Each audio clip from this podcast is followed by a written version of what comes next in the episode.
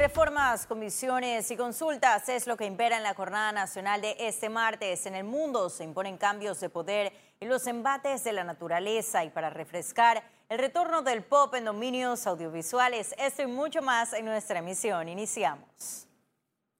Y a partir del mes de agosto, los diputados iniciarán el recorrido de consultas para las reformas constitucionales.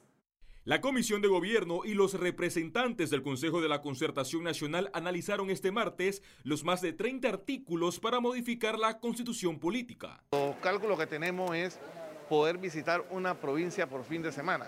Es decir, concluidas las sesiones aquí el día jueves, el diputado y su equipo partir eh, para el interior del país a la provincia respectiva, el viernes utilizarlo para recorrer los medios eh, radiales no se descarta que el documento enviado por el Ejecutivo sufra modificaciones debido a que hay voces con intenciones de incluir avances en educación. Yo espero que el documento sea enriquecido. Aquí no hay patrimonio exclusivo de la verdad, de manera que habrá otras personas que pueden proponer cosas concretas. Ahora los magistrados van a ser escogidos por el presidente en acuerdo con su gabinete, así hasta ahora, pero siguiéndose a una terna, una terna que va a surgir de la concertación, luego de un proceso, eh, eh, un escrutinio amplio. Después de las consultas seguirían los tres debates en la Asamblea Nacional y la aprobación en la segunda legislatura de 2020 para avalarlo luego por la vía del referéndum. Félix Antonio Chávez, Econius. Y la Asamblea Nacional instaló la Comisión de la Mujer, Niñez, Juventud y Familia para arrancar los análisis en primer debate. El presidente del órgano legislativo, Marcos Casillero, juramentó a la diputada Zulay Rodríguez como presidenta, Corina Cano del Molirena, vicepresidenta, y Fernando Arce, secretario por el periodo 2019-2020. Entre los primeros proyectos de ley que pasarán por esta instancia está el Centro de Atención para la Violencia Física, el registro de pedófilos, las mejoras a las adopciones y la creación del Ministerio de la Mujer. Así como se va a presentar el, proyecto para el Ministerio de la Cultura, también de las mujeres, que somos en nuestro partido 52% y a nivel nacional el 51%. Las mujeres somos parte importante de la sociedad panameña, estamos haciendo los cambios, mayor participación de las mujeres a nivel político y sobre todo protección Y entre cuestionamientos y elogios, la Comisión de Credenciales ratificó cinco designaciones del órgano ejecutivo. Los primeros en recibir la aprobación fueron Yubicano como administrador de la Agencia Económica de Panamá Pacífico, Jorge Quintero, administrador de la Autoridad de Protección al Consumidor y Defensa de la Competencia, y Jan Córdoba, gerente del Banco Hipotecario Nacional. Es importante entender la importancia de que nosotros como Comisión de Credenciales estemos verificando que se cumplen con todos los requisitos. Me complace en la mañana de hoy ver una gran cantidad de jóvenes profesionales. Continuamos con la ratificación y mañana eh, nos toca siete instituciones más, PAN Deporte, Contrataciones Públicas, eh, IFARU, eh, Autoridad Marítima, Aseo, Zona Libre y la Lotería. Los diputados siguen a la espera de las designaciones de directivos en el Canal de Panamá y magistrados de la Corte Suprema de Justicia. La iniciativa la tiene el, órgano ejecutivo y es una potestad del órgano ejecutivo enviarla acá. Nosotros solamente cuando la recibamos entonces entraríamos al debate para recomendar o no su nombramiento. Raúl Ahumada también recibió el aval de director de la Autoridad de Pasaporte, mientras que Bayardo Ortega, director del Registro Público. Félix Antonio Chávez, Econius. Y la Procuradora General Kenia Porcel reiteró que recibe presiones para dejar el cargo. En entrevista a Telemetro Reporta, aclaró que no renunciará la DIJ se está resistiendo de una manera frontal a colaborar con los fiscales y eso es una realidad. Y a esto, si las visitas que yo recibo en donde dicen que hay dos altos empresarios que quieren el, el cargo de la procuradora, entonces si yo veo todo eso digo yo, bueno, pero es que si quieren mi cargo, primero que no voy a renunciar. Meduca y la Fundación Pro Biblioteca Nacional negocian la renovación de un convenio de administración de bibliotecas públicas. A continuación, todos los detalles. 22 años después de que el Ministerio de Educación firmara un convenio con la Fundación Pro Biblioteca Nacional para asignarle a este instituto la administración de todas las bibliotecas públicas del país, en diciembre de este año culmina el tiempo pactado. Eh, estamos en un proceso de negociación con el Estado nuevamente para eh, renovar el convenio de la Fundación como administradores de esta biblioteca y esperamos pues, que este gobierno pues, escuche el llamado que hacemos para que eh, aprueben este nuevo convenio por un tiempo más se han logrado muchas cosas, como la remodelación interna del edificio, como la automatización de sus servicios, nuevos servicios bibliotecarios, la creación de un centro audiovisual. Si se concreta la renovación del convenio, la Fundación espera que sea por un periodo de 20 años más.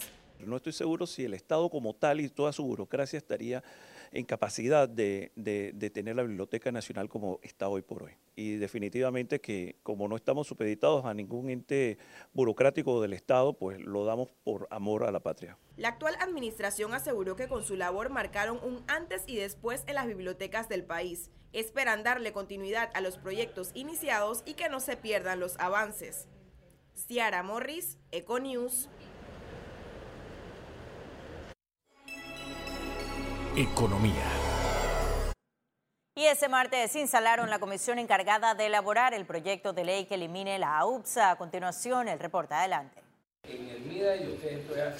Esta comisión que se reunirá semanalmente está conformada por los ministerios de Desarrollo Agropecuario, Comercio, Salud y el administrador designado de la UPSA. Vamos a trabajar eh, para tener eh, el mejor proyecto que podamos hacer eh, consultando a, los sectores eh, y sobre todo la parte legal, cumpliendo con todos nuestros compromisos tanto nacionales, internacionales, y eh, buscando las alternativas de protección a la producción nacional. A partir de la fecha, tendrán tres meses para presentar un proyecto ley que determine la eliminación de la UPSA y garantice las funciones que ésta cumplía desde otros entes. De compromisos y, de eh, medidas de protección, sobre todo que no se importe en épocas de cosecha y, no se haga situaciones que incumplan la normativa en cuanto a salud animal, salud vegetal.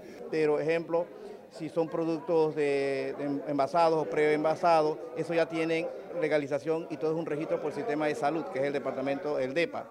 Y todo lo que tenga que ver con recurso vegetal o animal debe pasar al Ministerio de Desarrollo Agropecuario, que es por ley y constitucional, y la constitución lo eh, indica.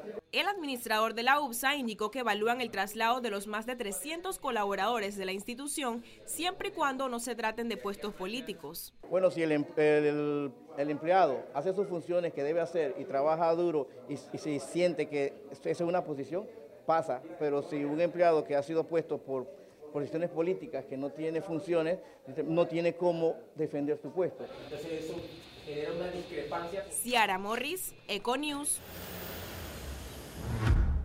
Y tras reunirse con calificadoras de riesgo y firmar un acuerdo para la emisión de bonos, el presidente Laurentino Cortizo terminó su gira de trabajo por Estados Unidos. En el último día de trabajo, Cortizo firmó con el Citibank el compromiso de 2 mil millones de dólares en bonos, con lo que el gobierno contará con dinero para pagar a proveedores a partir de agosto. En su encuentro con las calificadoras explicó la fortaleza y transparencia del centro bancario y reiteró el compromiso de implementar el plan de acción del GAFI para salir de la lista gris. Cortizo también visitó el Centro Cultural Lincoln Center con el objetivo de conocer su funcionamiento para tomar el modelo y replantear el funcionamiento del Centro de Convenciones Atlapa. Y esta noche se lleva a cabo la toma de posesión de la nueva Junta Directiva del Consejo Nacional de la Empresa Privada, CONEP. En el acto se encuentra nuestra compañera Ciara Morris. Adelante, Ciara, con el reporte. Te escuchamos. Gracias, Astrid. Con el compromiso de aportar y fortalecer la economía del país, el Consejo Nacional de la Empresa Privada juramentó su nueva Junta Directiva 2019-2020. El presidente saliente Severo Sousa destacó su legado en el gremio. Bueno, yo creo que si tuviera que destacar algo de esto, este trabajo que hicimos en este par de años, mi directiva y yo, Creo que lo principal ha sido la unificación que se ha logrado del sector privado organizado. Creo que hemos logrado mostrarnos como un sector privado unido que vela por los intereses del país antes que de intereses personales o intereses particulares. Julio El Alastra, nuevo presidente del CONEP, se comprometió a enfrentar los retos del sector empresarial. nosotros anticipamos tan buena comunicación que posiblemente se tomen en cuenta muchas de las sugerencias que nosotros eh, vamos a proponerles.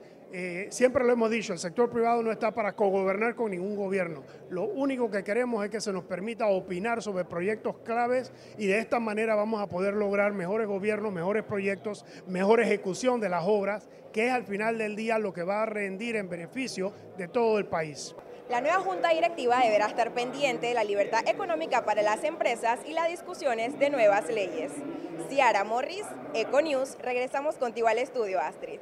Muchísimas gracias, Ciara, por ese reporte completo. Nosotros seguimos con más información porque ha llegado el momento de conocer un resumen de la jornada bursátil de este martes 23 de julio. Iniciamos.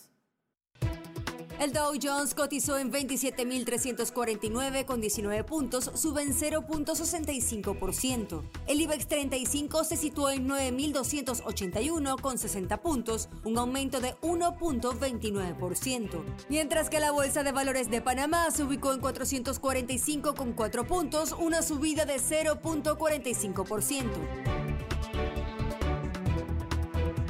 Ahora veamos en detalle el volumen negociado en la Bolsa de Valores de Panamá.